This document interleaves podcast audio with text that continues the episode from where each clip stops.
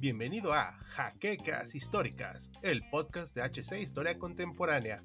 Comenzamos.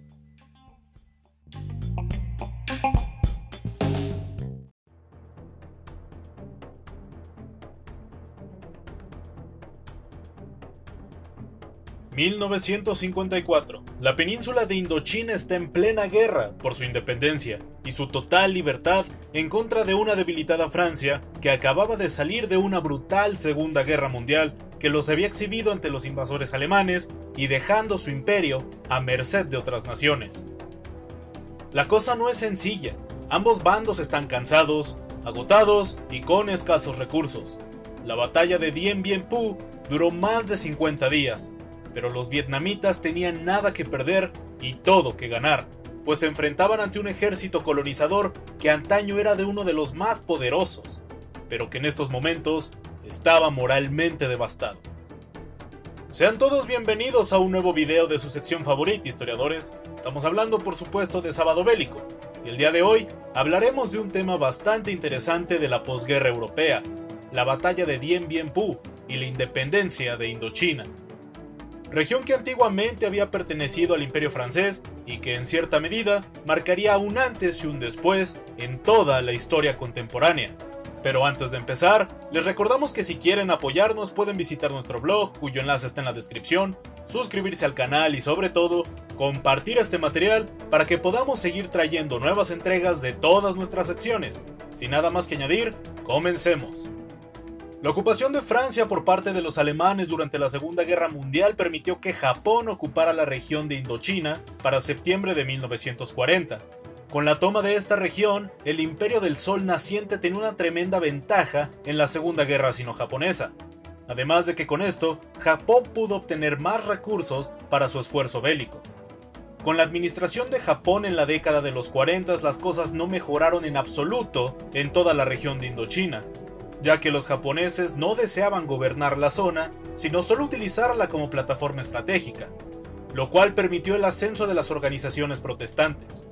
Uno de estos personajes protestantes fue Ho Chi Minh, quien viendo al principal enemigo de Japón como ventaja, se alió con diversas fuerzas y potencias, entre ellos Estados Unidos.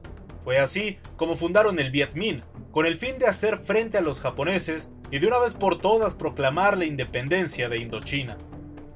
Lastimosamente para estos guerrilleros, la región era sumamente cotizada como para dejarla ir tan fácilmente, por lo que varios países se interesaron en ella, siendo principalmente China y Gran Bretaña, países que llegaron a ocupar ciertos territorios en la zona. Para el 2 de septiembre de 1945, Ho Chi Minh había proclamado la independencia de Vietnam y una nueva república democrática, estableciendo un gobierno provisional en Hanoi con Bao Dai como nuevo gobernador, aunque con la llegada de las tropas aliadas después del fin de la guerra y la poca experiencia que tenían los vietnamitas para gobernar hicieron que la nueva república no fuera más que un simple deseo.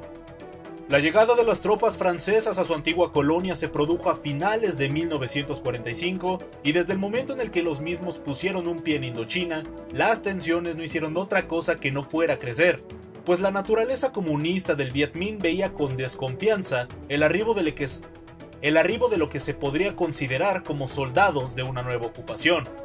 Es así como los enfrentamientos comenzaron a finales de noviembre de 1945, dando inicio a la Guerra de Indochina.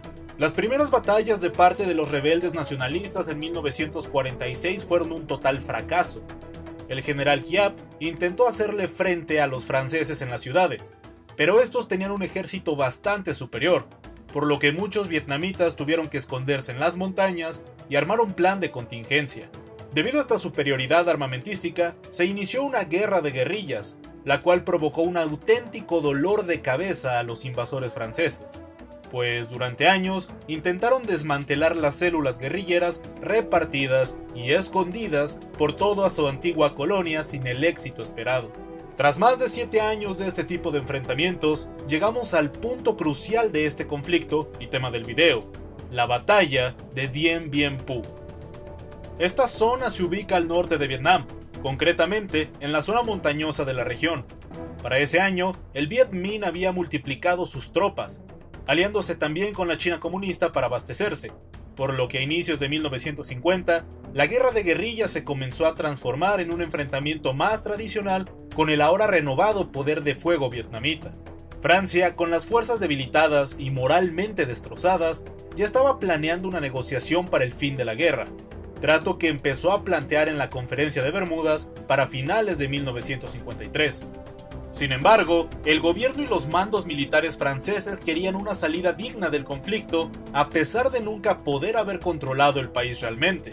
Para este fin se designó como comandante en jefe al general Navarre, quien intentó conseguir más batallones para la zona de Vietnam, concretamente al norte, donde estaba el centro del abastecimiento del Viet Minh y uno de los principales accesos a los suministros chinos. Navarre decidió emplear un ataque directo y ocupar la frontera colindante con Laos. La zona elegida para la ofensiva en ese momento se hallaba en manos enemigas, así que mediante la Operación Castor, Navarre conquistó la ciudad de Dien Bien Phu mediante un asalto de miles de paracaidistas. Fue una victoria casi instantánea para los franceses, quienes en total desplegaron 9.000 tropas aerotransportadas. El plan de Navarre era construir un fortalecimiento francés en una zona de difícil acceso para la artillería pesada rebelde, además de concentrar sus fuerzas y resistir al modo de un puercoespín bajo la lógica de que no se acercarían los vietnamitas si se estaba bien pertrechado, sumado a que, en la teoría, no podrían penetrar la densa selva rodeada de montañas haciendo uso de armamento pesado o tan siquiera podrían hacerse de suministros. Después de todo, Navarre había seleccionado esta zona también por contar con un aeródromo por el cual se podría aprovisionar. En total, se prepararon cuatro fortificaciones alrededor del pueblo, sumado a las posiciones dentro de Dien Bien fue así como los galos contaban con una fuerza expedicionaria de 13.000 hombres en la zona para cuando esta batalla dio inicio. El plan defensivo del comandante francés terminó por fallar. La zona es casi un valle rodeado de cordilleras. En palabras del propio general vietnamita, era como un bol de arroz. El arroz eran los franceses y los vietnamitas eran los bordes del utensilio. Evidentemente la situación estratégica era inmejorable para las tropas locales. Los primeros meses de 1954 fueron básicamente de preparación para el asalto de esta improvisada fortaleza francesa. Los galos empezaron a construir nuevos aeródromos con el fin de usar aviones para el combate y no solo para reabastecimiento, además de armar trincheras y bloques de defensa. Los rebeldes, por el contrario, se fueron acercando lentamente alrededor de Dien Bien Phu, asentándose en las montañas y bosques vecinos, haciendo uso de su armamento pesado como ametralladoras antiaéreas y artillería de alto calibre, y para lograr esta hazaña que los franceses consideraban imposible, los vietnamitas desarmaron las armas pesadas que tenían a su disposición, las transportaron por medio de bicicletas o incluso simplemente las arrastraron estando desmontadas y finalmente las reensamblaron en las montañas colindantes sin que los franceses pudieran ver ninguno de estos movimientos. Durante los primeros dos meses de 1954, los vietnamitas realizaron incursiones a pequeña escala, siendo lo más común el incendio de aviones franceses solitarios, el ataque de caravanas y por supuesto el robo de camiones de suministros. Pero el 13 de marzo de 1954 empezó la gran ofensiva de los vietnamitas en contra de las tropas europeas. Los franceses estaban estupefactos, pues no esperaban una gran ofensiva, la cual se concentró en las posiciones de Beatrice y Gabriele, ataque que estaba siendo sustentado por 100.000 soldados nacionalistas compuestos entre tropas regulares y milicianos. Aún así, algunos cazas franceses alcanzaron a despegar, pero para mala fortuna de Francia, la pista quedó destruida tras el primer intercambio de fuego pesado entre los combatientes, imposibilitando el aterrizaje de apoyo aéreo. El aislamiento casi total de Dien Bien Phu marcó la primera victoria de Giap. Luego de este primer ataque, solo se podía entrar a la zona por medio de la fuerza aerotransportada.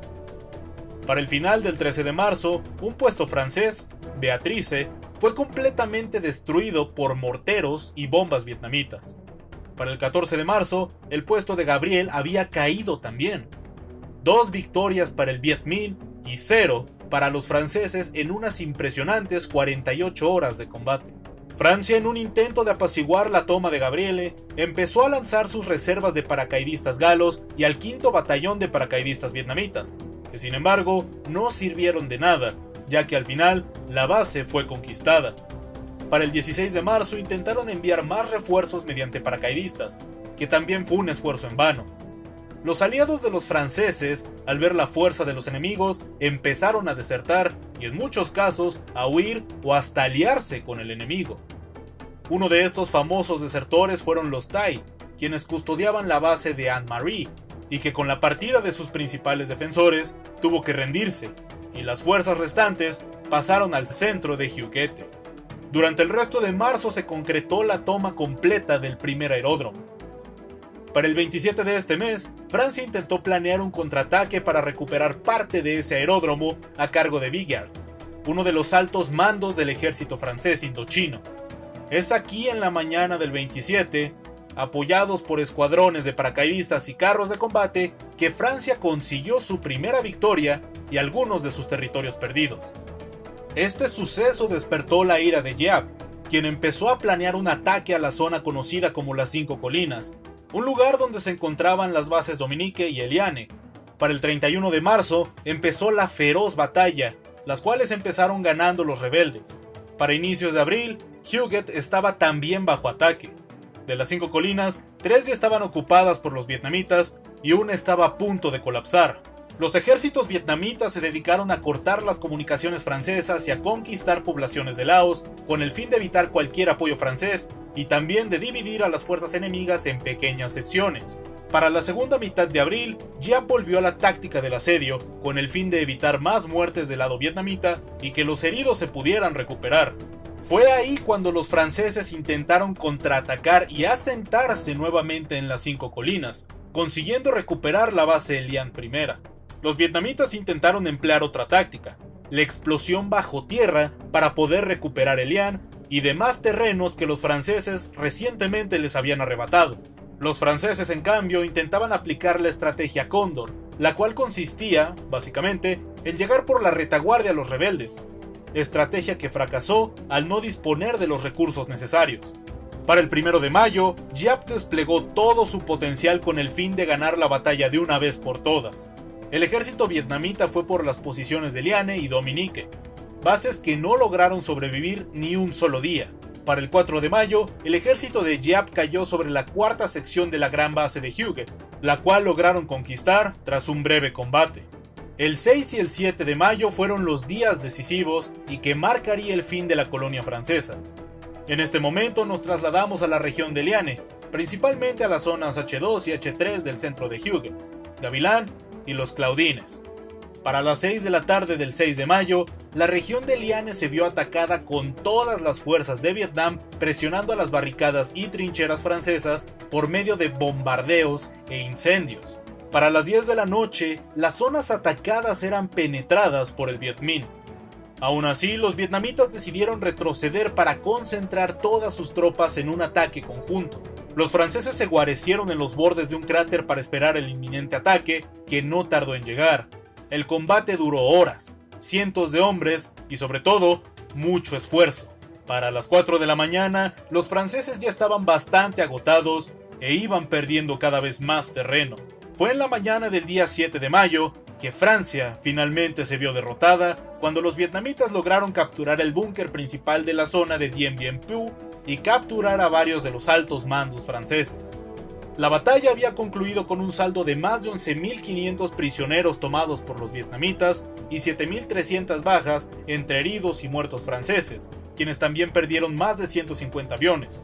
Pero esta derrota no le fue regalada al bando nacionalista, pues se calcula que sufrieron más de 8.000 muertos y hasta el doble de heridos. La conferencia de Ginebra, iniciada el 26 de abril de 1954, en plena batalla, fueron una serie de acuerdos entre la Unión Francesa y la región de Indochina que otorgaba una total independencia a las regiones de Laos, Camboya y Vietnam, que a su vez se dividió en dos secciones, Vietnam del Norte, conquistado por el ejército comunista de Viet Minh, y Vietnam del Sur, ajenos a esta doctrina y que con la retirada de Francia fue manejada por los Estados Unidos de América. Esta división, en cierto modo, se había acordado como una forma provisional para establecer un nuevo control sobre la zona, tratado que no se cumplió. La guerra de Vietnam estaba a la vuelta de la esquina y con ello una de las zonas más conflictivas de la Guerra Fría. Pero esa historia es para otro día. La batalla de Dien Bien Phu y la guerra de Indochina es sin duda otra humillante derrota francesa inmediatamente tras la sufrida en la Segunda Guerra Mundial. Y como podemos notar, los galos cometieron errores similares, pues confiaron demasiado en sus posiciones impenetrables y subestimaron la tenacidad y astucia de sus enemigos. Errores que sin duda les costaron muy caros.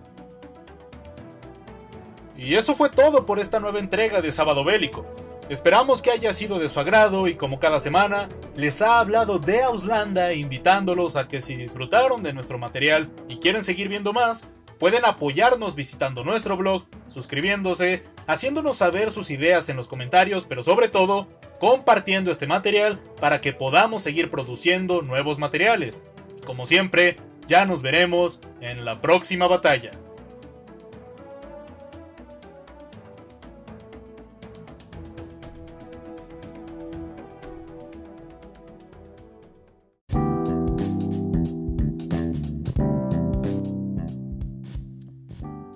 La siguiente semana en un nuevo episodio de Jaquecas Históricas, el podcast oficial de HC Historia Contemporánea.